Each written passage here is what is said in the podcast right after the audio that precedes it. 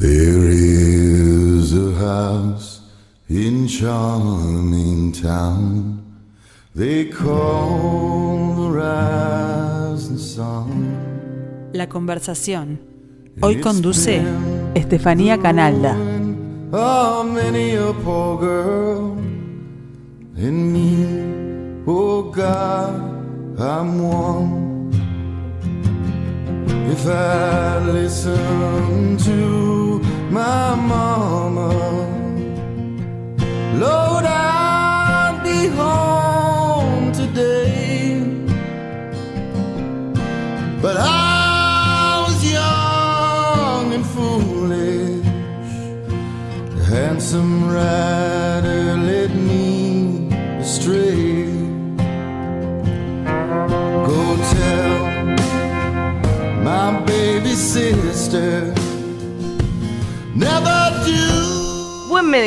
bienvenidos a La Conversación, como todos los lunes dedicada a libros. Hoy nos está acompañando acá en estudios un colega que es tanto periodista cultural como escritor, Pablo Silva Olazábal. Muchas gracias por venir.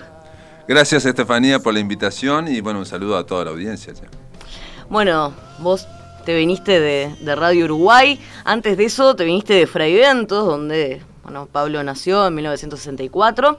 Como decíamos, es escritor, periodista, gestor, gestor cultural, licenciado en Ciencias de la Comunicación.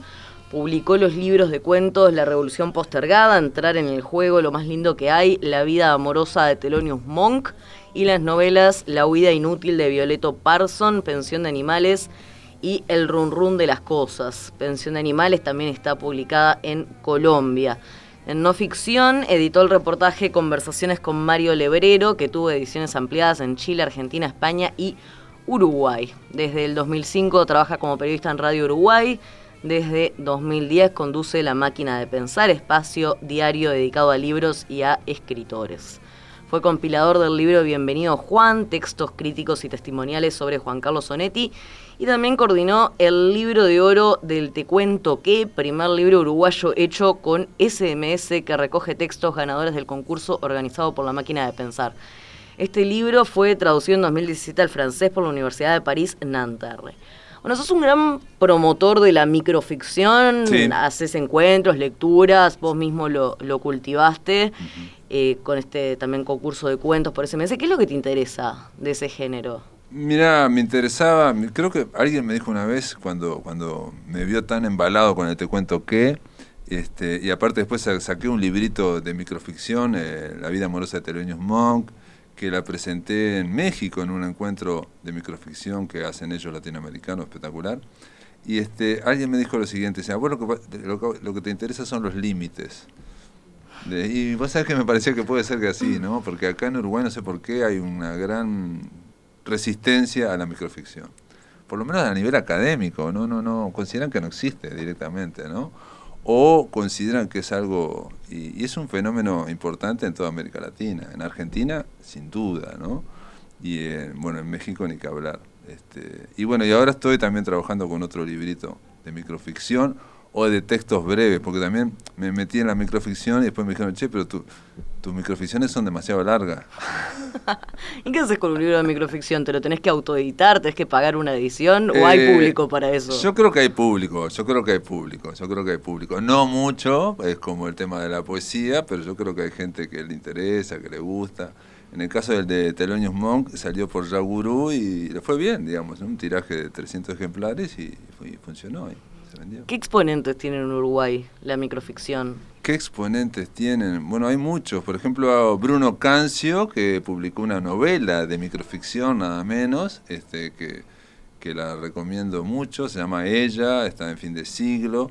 Pero antes había tenido un par de, de- de- también de, de libros sobre Extractos de limón y vodka shots, ¿no? Que también vodka eran- sí, también. Y hay otros, hay mucha, mucha gente que está sacando microficción. Ahora nombres se me van, pero hay em, gente, gente que viene, digamos, o del palo artístico, visual, o del palo de poesía, o sea, distintos. eh, yo creo que es medio limítrofe eso. Yo creo que me- me- Hay gente que lo asocia con la pereza ese género. Bueno, sí, bueno, te digo, tiene que ver con lo, con lo fragmentario, con estos tiempos, y yo lo he pensado también, si yo hago eso también es porque me cuesta muchísimo eh, encarar una novela, digamos, ¿no? Eso lleva mucho trabajo, mucha, mucha mm, constancia, ¿no? Mucha persistencia.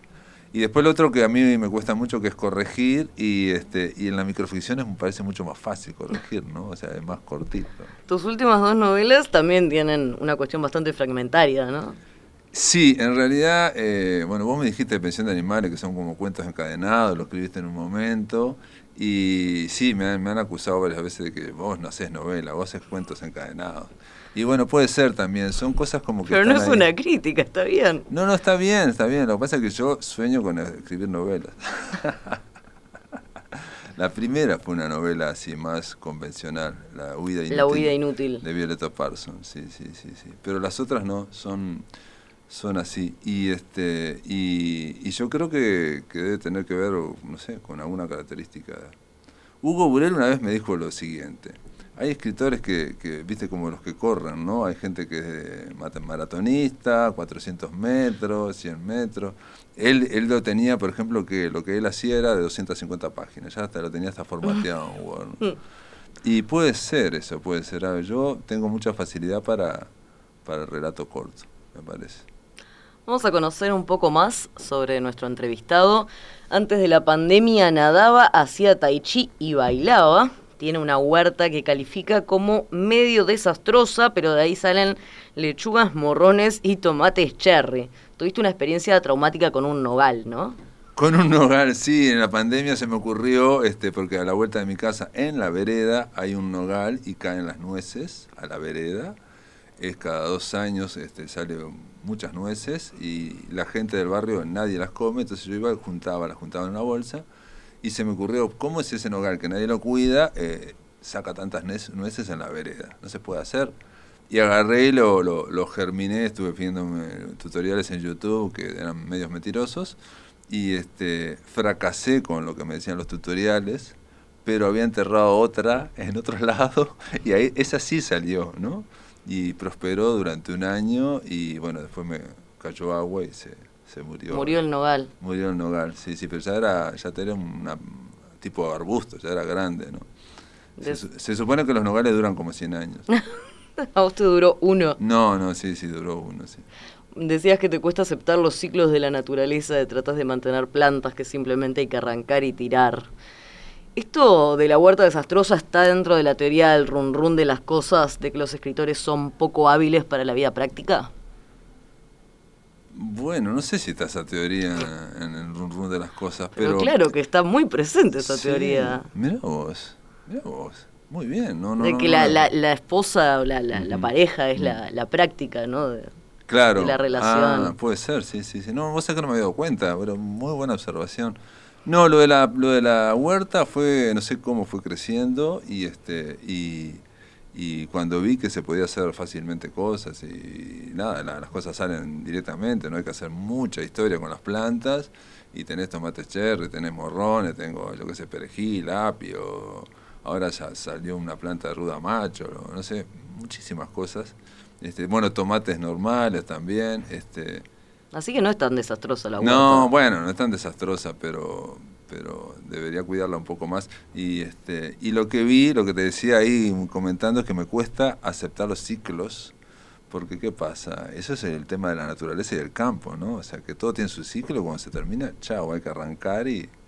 Y entonces, por ejemplo, los morrones no los quería arrancar, digo, bueno, a ver si aguantan otro año más. Y entonces la planta de morrón se fue agrandando y tiene mi altura, ¿no? Es enorme y cada vez los morrones son más chiquitos.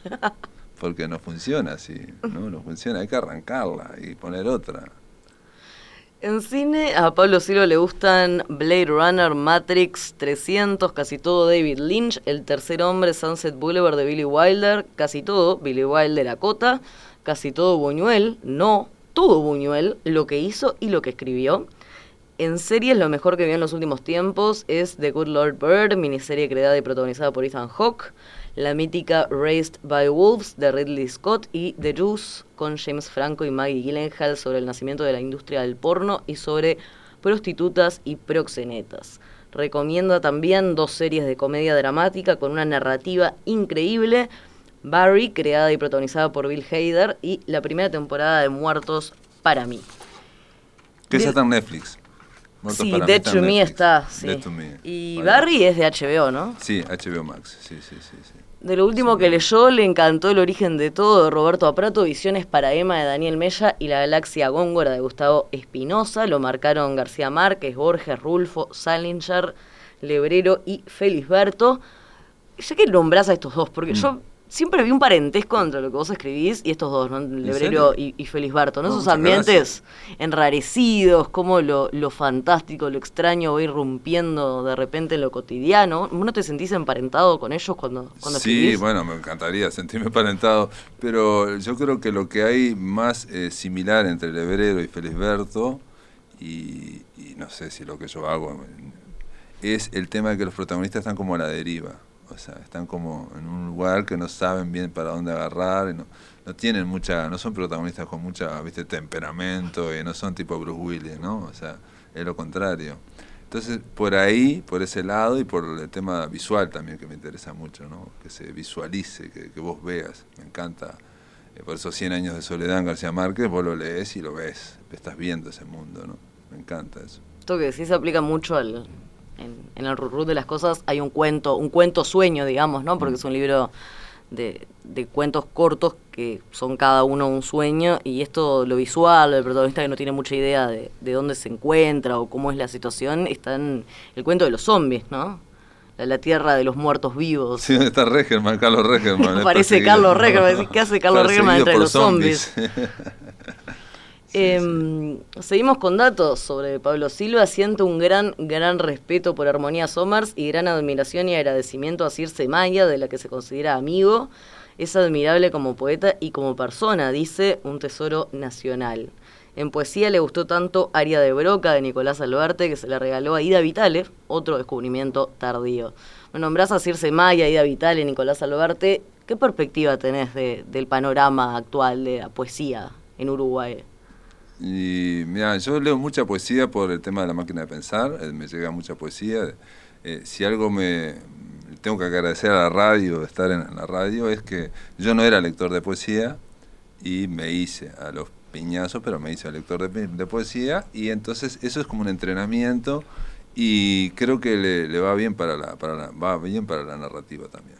O sea, creo que este, hay un escritor argentino que ahora murió, Rodolfo Rabanal, que decía que los- eh, se notaba los, narradores que leen poesía de los que nunca leen poesía, y él le parecía que había que leer poesía una vez al año, un par de, libros. En el caso de la- del panorama poético uruguayo, bueno, es como un, poco como vos sos editora y sabés cómo está la narrativa, que hay una gran diversidad. Bueno, en el caso de poesía también, yo creo que hay una gran, gran diversidad. Hay muchas propuestas y después están, eh, tenemos valores gigantescos como Circe Maya o, o Ida Vitale, ¿no? Circe es impresionante y yo le agradezco mucho a Circe, le mando un saludo grande, hoy estuve escribiéndole a, la hija, porque es increíble Circe Maya. Yo qué sé, yo le mandaba las cosas y me leía y me, me- increíble como la pensión de animales, me lo leía y todo, o sea, los manuscritos, me- los borradores, ¿me explico? Es muy sorprendente la generosidad que tiene, ¿no? Por otro lado, una vez le pedí, ¿me podés escribir la contratapa a, Circe Maya? Y ella aborrece todo eso que es lo paraliterario, el paratexto, ¿viste? comentarios, ¿no? No, no, no le sale, le parece que, que se pierde, no sé, la magia. Y dijo, "Me voy a intentarlo. Y empezó y a la semana había escrito una línea sola. y es lo que aparece en la contratapa, de No, hecho. no, no. Ahí le dije, no, Circe, no. Si vos me permitís, déjame ver el comentario eh, que, que hiciste del mail y ya está, es eso. Ah, dice, te sirve eso mucho mejor. Porque ella le costaba horrores, pobre. Es- es- En- tu último libro, El Run Run de las Cosas, decís que los narradores dependen de un mínimo vínculo con los lectores, pero los poetas extraen su convicción de ser escritores desde lo íntimo. No necesitan editores críticos o público para sentirse poetas. Me pareció muy atinada esa observación. Si hablamos del ambiente de la poesía, hay que hablar de que muchos de los libros se autoeditan, ¿no? Como que no está tan claro si todo, realmente casi todos, todo, todo, o, se paga la todo. edición al menos. Prácticamente, se, yo creo que se paga todo, casi todo, digamos, es muy, muy, son mucho, mm, no sé, si tuviera que decir algo, yo creo, digamos, esto es una percepción personal, quizás el 10% no se paga, todo el resto se paga y lo pagan a, a las editoriales, sí, sí, sí, se hace así. Pero lo increíble también es que em, se hacen tirajes que, que ellos tampoco, una vez Eber Raviolo me dijo, el tema como los poetas que no se compran entre ellos. es verdad, hay mucho más poetas de lo que se vende en cualquier porque, libro digamos, de 200, 300 poetas hay, si se compraran entre ellos, decía Eber, eh, sería fácil editarlo, ¿no? Porque Banda Oriental también editó poesía en su momento y fue dejó. Este, pero bueno, eh, eso es una cosa que eh, va más allá de la editorial, va más allá de los lectores, o sea, eh, para ser poeta como que tienen esa, ese cuero duro, ¿no? esa convicción de ser poeta y punto. Y el mundo de la autoficción, porque el run run de las cosas arranca con una declaración de odio a la escritura autobiográfica, ¿no? Por parte del narrador, que se llama Héctor. Compartís esos resquemores, porque es otra cosa que está bastante de moda, ¿no? En los últimos años. Sí, está súper de moda, eh, como todas las modas en Uruguay llegan un poco tarde, eh, porque ya a principios del siglo XXI ya estaba, en, me acuerdo haber hablado una vez con un escritor brasilero y me decía que en Brasil era la autoficción, había, digamos, eh, sustituido la novela histórica, por ejemplo, en términos de, de lo que se llevaba. Y, este, y también hay un auge de la crónica en toda América Latina, hay una especie de boom también de esa crónica media subjetiva, que también tiene que ver con lo autobiográfico, con la autoficción. Y acá finalmente llegó en Uruguay. Eh, yo no tengo, yo no tengo, este, a diferencia de que, del escritor que, que, es el narrador ahí, el protagonista del run de las cosas, y que es muy claro con sus juicios y odios, yo creo que, que no se puede calificar a la literatura, viste, yo que sé, novela histórica no me gusta, autoficción me gusta y no me gusta. Son libros. Hay libros de autoficción que son notables y hay otros que son espantosos. Y novela histórica lo mismo. A mí me encanta, no sé, me gusta mucho Manuel Carrer, el, este, el francés, y él hace más que autoficción, es autobiográfico, está él hablando de sí mismo continuamente a mí me parece la parte más floja de sus libros en general esa. Por ejemplo, El Reino. El, bueno, El Reino me pareció, todo el mundo considera una gran obra, me pareció súper irregular. A mí lo que me gusta un poco de Carrera es que es muy irregular, o sea que a la vez es un guionista, entonces hace cosas... Y, y la parte, vos decís que es la parte más floja, él lo que hace es una cosa muy interesante que es, A, habla mal de sí mismo, pero siempre la autoficción eh, involucra un poco hablar mal de uno mismo, ¿no? Sí, porque si hablas bien quedas claro. Pero en el caso de él, habla mal de, de, él mismo de entrada, se, se autocritica mucho. Entonces ya el lector dice, chau, este tipo me está diciendo la verdad, no me está mintiendo. Y entonces se pone a hablar de otra cosa que puede ser, no sé, la vida de Filicadik, o puede ser lo del adversario, puede ser otras cosas, ¿no? Este, el asesino aquel terrible, o puede ser de contarte, por ejemplo, la vida que me encantó de, de Limonov, el, ruso, ¿no? Esa me encantó.